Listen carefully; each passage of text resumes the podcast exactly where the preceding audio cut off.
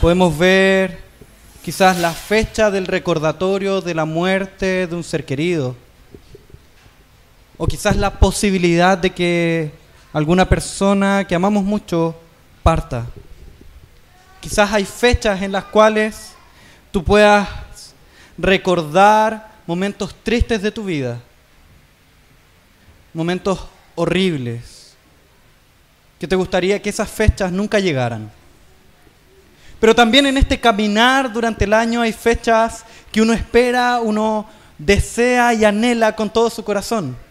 Quizás muchos de acá esperan y anhelan el 18 de septiembre por los asados, las fiestas, las fondas, especialmente los asados y la celebración de la patria y todo eso. Quizás hay quienes anhelen la llegada de un cumpleaños, no el propio, sino que el de algún ser querido, el del esposo, la esposa, el de los hijos y otros que anhelamos el propio porque lo pasamos mejor. Em, y así hay fechas muy, muy anheladas, muy esperadas. Pero la fecha más esperada de todo el año es Navidad. Ustedes pueden ver que, que dentro de la cristiandad existe esta división de los domingos de Adviento, que son los domingos que están antes de Navidad. Una fecha en la cual debemos prepararnos para la cual debemos prepararnos. Incluso fuera de la cristiandad, la gente también se prepara, ya sea por los motivos que sean, sean por motivos egoístas, sean por motivos de consumo, sea la razón que ocurra en el corazón, sea el motor del corazón el que sea, es una fecha esperada. O una fecha odiada. Porque refleja el centro de la cristiandad, que es el nacimiento de un pequeño en un pesebre. Y que ese pequeño, humilde en ese pesebre, era Dios. Y es por eso, para poder comprender y aprender a aprovechar esta Navidad, cómo nosotros podemos aprovechar esta fecha que tanto hemos esperado, es que nosotros vamos a leer el texto de Juan, capítulo 1, versículos 1 en adelante, y a partir de ahí aprender un poco cómo aprovechar esta maravillosa fecha, cómo aprovechar esta Navidad. Dice Juan, capítulo 1, versículos 1 al 14. Dice así, en el principio ya existía el verbo, y el verbo estaba con Dios, y el verbo era Dios. Él estaba con Dios en el principio. Por medio de Él todas las cosas fueron creadas. Sin Él nada de lo creado llegó a existir. En Él estaba la vida. Y la vida era la luz de la humanidad. Esta luz resplandece en las tinieblas y las tinieblas no han podido extinguirla. Vino un hombre llamado Juan. Dios lo envió como testigo para dar testimonio de la luz a fin de que por medio de él todos creyeran. Juan no era la luz, sino que vino para dar testimonio de la luz. Esa luz, perdón, esa luz verdadera, la que alumbra a todo ser humano, venía a este mundo. El que era la luz ya estaba en el mundo y el mundo fue creado por medio de él, pero el mundo no lo reconoció. Vino a lo que era suyo, pero los suyos no lo recibieron. Mas, cuantos lo recibieron, a los que creen en su nombre, les dio derecho de ser hijos de Dios. Estos no nacen de la sangre, ni por deseos naturales, ni por voluntad humana, sino que nacen de Dios. Versículo 14, y el verbo se hizo hombre y habitó entre nosotros. Y hemos contemplado su gloria, la gloria que corresponde al Hijo unigénito del Padre, lleno de gracia y de verdad. ¿Cómo aprovechar esta maravillosa festividad? ¿Cómo aprovechar este maravilloso día que se nos acerca? Cómo aprovechar este tiempo de Navidad, este grato tiempo de Navidad que cantábamos hace poco. Les voy a dar cuatro tips, cuatro enseñanzas para poder aprender y enseñarle a nuestro corazón a disfrutar de este momento. El primero de ellos es meditar acerca de la persona de Cristo. Después de meditar sobre la persona de Cristo, vamos a aprovechar mejor este tiempo creyendo. Luego de meditar de la persona de Cristo, luego de creer, podremos aprender a aprovechar este tiempo recibiendo con asombro la verdad de la encarnación de Cristo. Y por último, al final de este sermón, vamos a aprender a disfrutar de este día examinándonos a nosotros mismos. Pero veamos lo primero, ¿cómo podemos aprovechar este tiempo meditando en Jesús? Podemos aprovechar este día, este mes, este grato tiempo de Navidad meditando en Jesús. Vean cómo en los primeros cinco versículos de nuestro texto se nos entregan una serie de atributos de Cristo. Y cómo todo lo que rodea estos cinco versículos nos hablan de la maravillosa persona de Cristo. Vean cómo primero se nos dice cómo Él en el principio ya existía. Entonces, primero debemos meditar sobre este primer atributo que es la preexistencia de Dios, como Cristo existía antes de que todo fuera creado y cómo esto apunta a su divinidad, cómo el hecho de él ser existente antes de todas las cosas nos hace ver que ese pequeño que nace en un pesebre no es cualquier niño. No es el hecho de haber nacido en humildad lo que lo hace grandioso y glorioso. Porque muchos de nosotros quizás también hemos nacido en humildad en esa sencillez. Lo que lo hace un nacimiento especial es que es el propio Dios, creador del cielo y de la tierra, quien se hace un pequeño que nace de esta forma. Es el carácter preexistente de Cristo. Y después nos habla un poco más. Nos dice, y el verbo estaba con Dios y el verbo era Dios. Y esto es un poco extraño. ¿Cómo podemos decir que alguien estaba con y al mismo tiempo era? Como si yo dijera, Guillermo estaba con Guillermo y él era Guillermo. Suena raro, ¿cierto? Suena muy raro. Es eso lo que dice el texto. ¿Y por qué dice esto? Porque nos muestra un misterio maravilloso, que es el de la Trinidad nos muestra cómo este Cristo, esta persona de Cristo, es el propio Dios y al mismo tiempo Él se encuentra en una comunión perfecta con alguien que también es denominado Dios, con el Padre. Como esta persona que tiene una comunión perfecta, inquebrantable, inseparable con el Padre, Él también es Dios. No es un ser creado, no es alguien que esté al nivel de los ángeles, no es alguien que esté al nivel de nosotros, es el propio Dios. Y después, ligado, muy unido a esta verdad, es que nosotros vamos a ver el espanto, el asombro de la encarnación.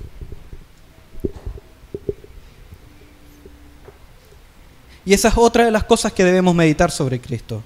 Primero, su existencia eterna. Luego, su encarnación.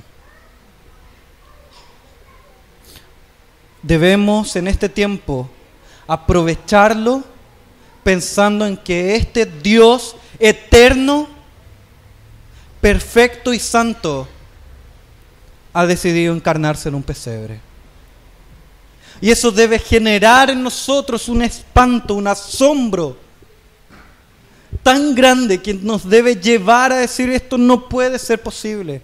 Recordemos que estamos hablando del Dios eterno, el Dios creador de todas las cosas. Si tú vas a Génesis 1 vas a ver como constantemente dice, y dijo Dios tal cosa y fue creada. Y dijo Dios tal cosa y fue creada. Vemos cómo Dios crea por el poder de su palabra, por el poder de su verbo. Y es ese ser poderoso, es ese verbo aquel que nosotros podemos ver y vislumbrar en un pesebre. Tú puedes observar las estrellas Tú puedes observar los planetas que giran alrededor del Sol. Puedes observar cómo se forma la Vía Láctea en las noches. Puedes observar grandezas en este mundo creado. Puedes observar la amplitud del mar y ver su extensa multitud de aguas. Ver su grandeza y tu pequeñez. Puedes observar la cordillera de los Andes, ver su inmensa majestad y ver cuán pequeños nosotros somos. Pero déjame decirte que tú no puedes alcanzar a ver la grandeza de Dios que es superior a cada una de esas cosas.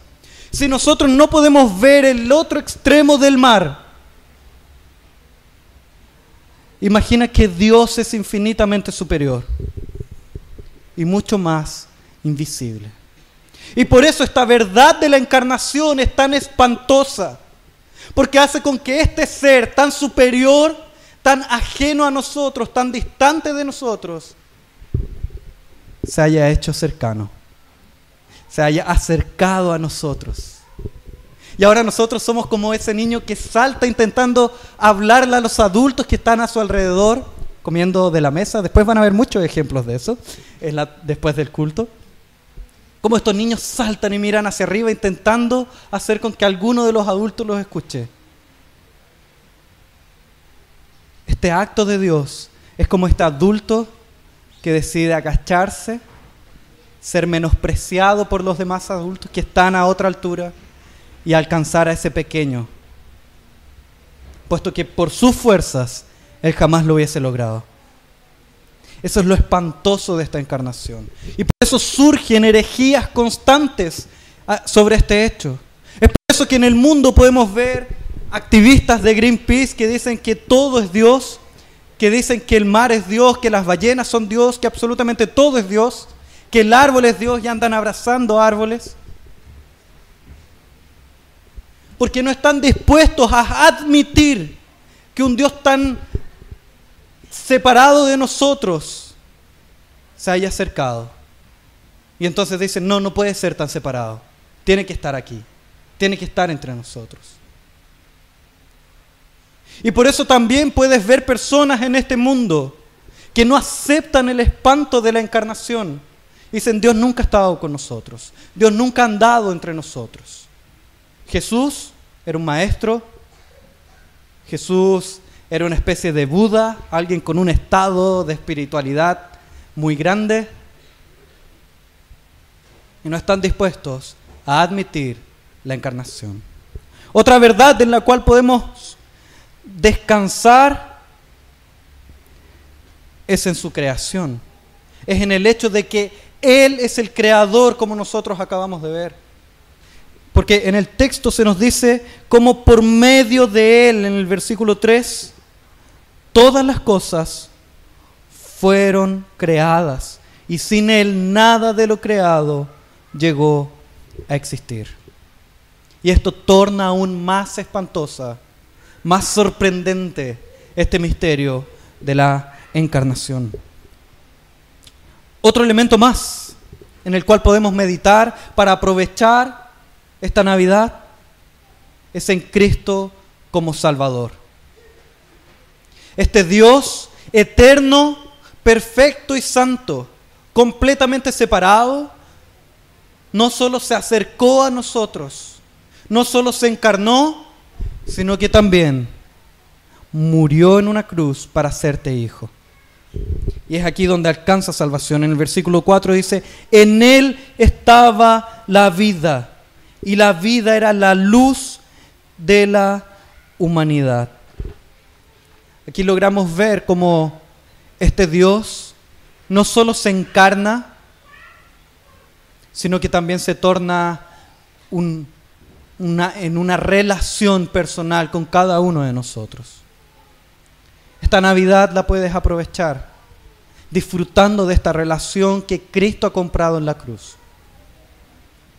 Puedes orar y leer tu palabra, cosa que sin esta obra de la encarnación jamás podrías haberlo hecho. Jamás tu corazón se habría visto disfrutando de momentos como este. Jamás tu corazón hubiera ardido por la palabra. Jamás se hubiera encendido en llamas al, al, conocer la historia de un pequeño que nace en un pesebre. Y otro aspecto de Cristo en el cual podemos meditar es en su victoria. Luego en el versículo 5 dice, esta luz resplandece en las tinieblas y las tinieblas no han podido extinguirla. Hubo un tiempo en el cual parecía que las tinieblas habían vencido. Hubo un tiempo en el que parecía que ya todo estaba perdido. Y a eso le llamamos cruz. A eso le llamamos crucifixión. Un momento en el cual se ve la muerte de este Dios encarnado. Y a partir de ahí incluso los seguidores más cercanos deciden partir, deciden alejarse, deciden volver a sus tareas, porque habían perdido toda esperanza, porque parecía que las tinieblas habían vencido. Pero nosotros conocemos la historia, conocemos este texto y sabemos que la luz resplandece en las tinieblas, sabemos que al tercer día Cristo resucitó. Y todas estas tinieblas que habían abrazado a Cristo en la cruz, ahora se han disipado completamente. Y la luz brilla por sobre toda la humanidad. Y ahora tenemos libre acceso al Padre. Entonces, para aplicar esta primera idea de cómo aprovechar la Navidad meditando en Cristo, lleva tu corazón a que cada uno de los elementos de la Navidad pueda llevarte a Cristo. Al observar los regalos, recuerda esta verdad de la encarnación, que un día Dios ha entregado a Cristo, como decían nuestros hermanos del Crece Centro, y te ha dado el tremendo regalo de la salvación. Ese quizás sea más fácil. Pero ahora te invito también a mirar otro de los elementos de esta Navidad, el famoso árbol de Navidad. Y que este también pueda llevarte a Cristo. Que tú puedas ver cómo en el principio comienza la historia con dos árboles. El árbol del conocimiento del bien y del mal y el árbol de la vida. Y cómo todo se quiebra en el momento que el hombre decide tomar del fruto del árbol del conocimiento del bien y del mal, decide rebelarse en contra de Dios. Y cómo después a lo largo de las escrituras aparecen una serie de árboles como lugares de adoración, como lugares que los hombres levantaban para adorar a dioses falsos, como lugares en los cuales los hombres concentraban su corazón adorador. Pero como posteriormente Dios decide redimir esa verdad y decide que su hijo muera colgado de un madero. El árbol de la cruz, diría un himno antiguo. Y como esa historia no termina ahí, sino que después continúa y podemos ver el árbol de la vida después en la nueva creación, en el nuevo cielo, en la nueva tierra, y podemos disfrutar de vida eterna para todos siempre. Te invito a que elementos tan simples como un árbol de Navidad que está puesto en tu casa pueda llevarte a pensar en la maravillosa obra de Cristo.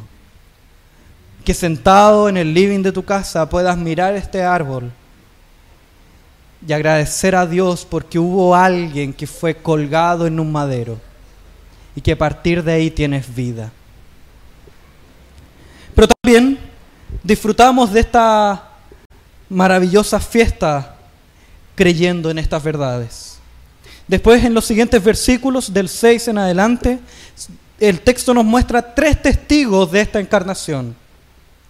Primero, Juan Bautista, versículo 6, donde se nos dice, vino un hombre llamado Juan. Dios lo envió como testigo para dar testimonio de la luz. Después otro de los testigos, versículos 12 y 13, es Dios.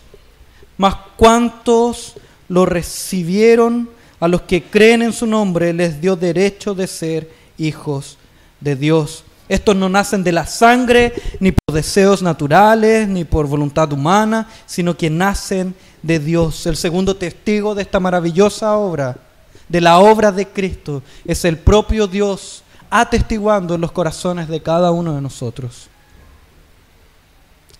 Y el tercer testigo que aquí se plantea está en el versículo 14, donde dice, y el verbo se hizo hombre y habitó entre nosotros los apóstoles y hemos contemplado su gloria y la gloria que corresponde al Hijo unigénito del Padre, lleno de gracia y de verdad.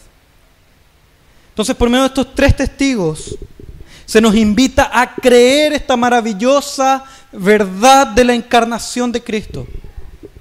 Se nos invita a seguir los pasos de Juan el Bautista, en el cual debemos propagar la luz de Cristo, predicar su evangelio Utiliza este tiempo para predicar la verdad, para expandir la luz de Cristo.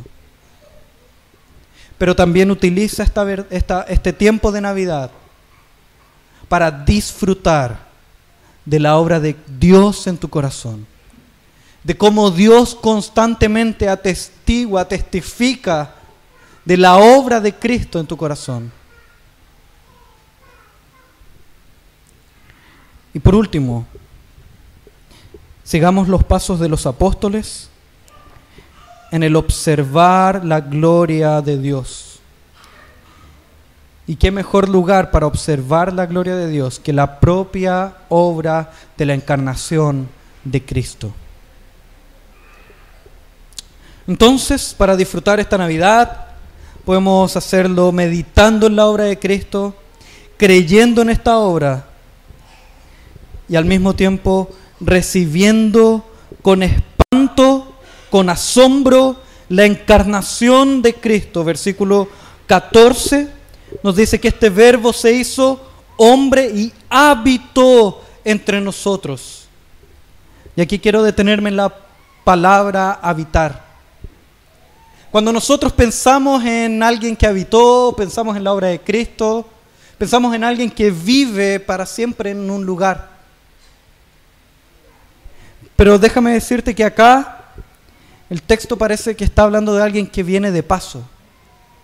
Una especie de levantar tienda, hacer una carpa, estar un par de noches y luego partir.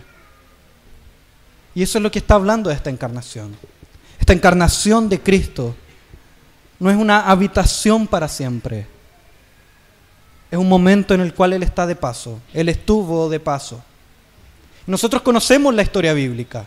Conocemos y sabemos que Cristo vino al mundo, vivió treinta y pocos años y luego padeció en la cruz. Luego resucitó y ascendió a los cielos.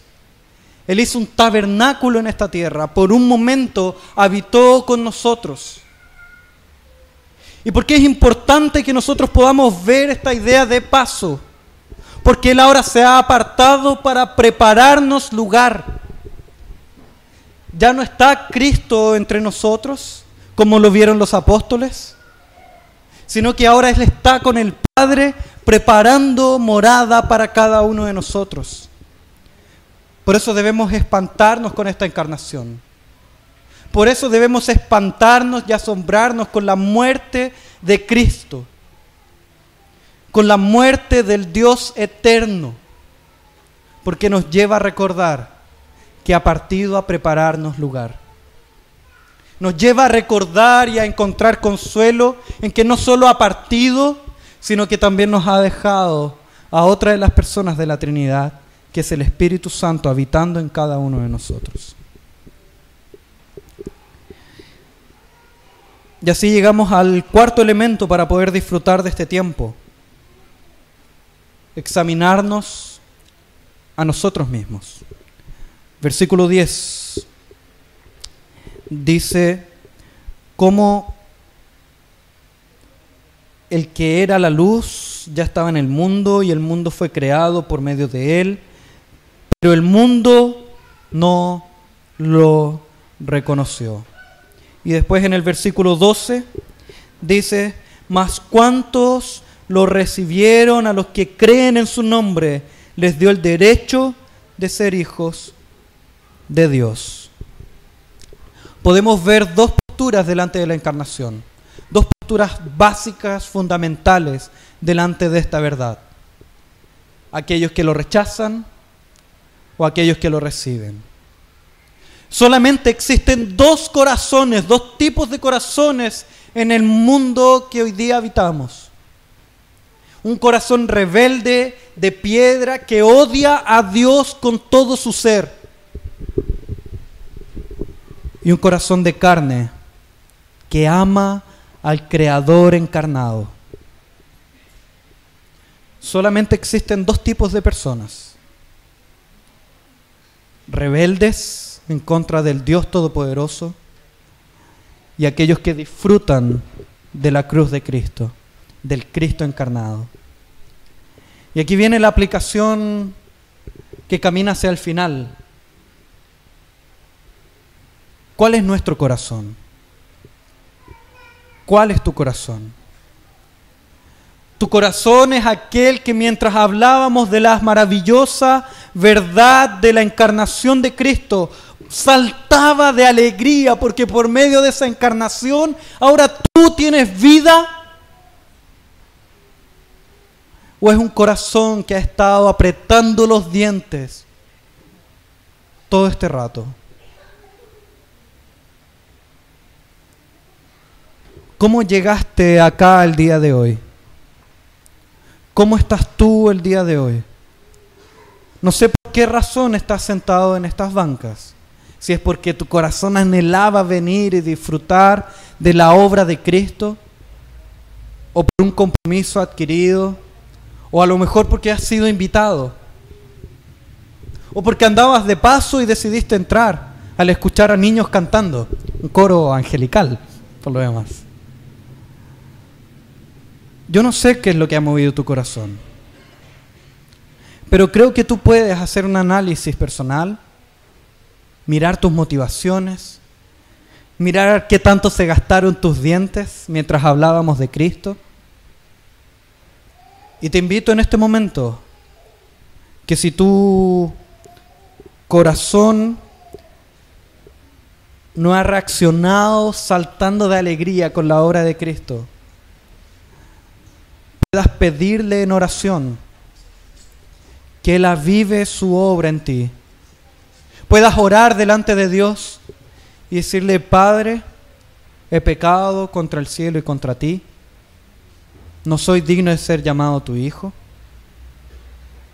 Hazme como uno de tus jornaleros. Te invito a que puedas acercarte sinceramente a Dios en oración puedas pedirle que transforme tu corazón. Creo que alegre escuchará esa oración. Por otro lado, si tu corazón ha saltado de alegría en todo este tiempo, en todo este momento que hemos disfrutado cantando, leyendo, viendo la obra de los niños, cómo todo apunta a Cristo y cómo tu corazón se ha llenado de alegría, si es ese momento el que estás viviendo ahora, te invito a que puedas transmitir esa verdad, esa luz, esa felicidad a aquellos que te rodean. Te invito a que puedas mostrar este verdadero sentido de la Navidad a aquellos que están a tu alrededor y puedan disfrutar de esta alegría, puedan disfrutar de esta obra de Cristo. Te invito a orar, ya sea el corazón que tú tengas, te invito a que oremos.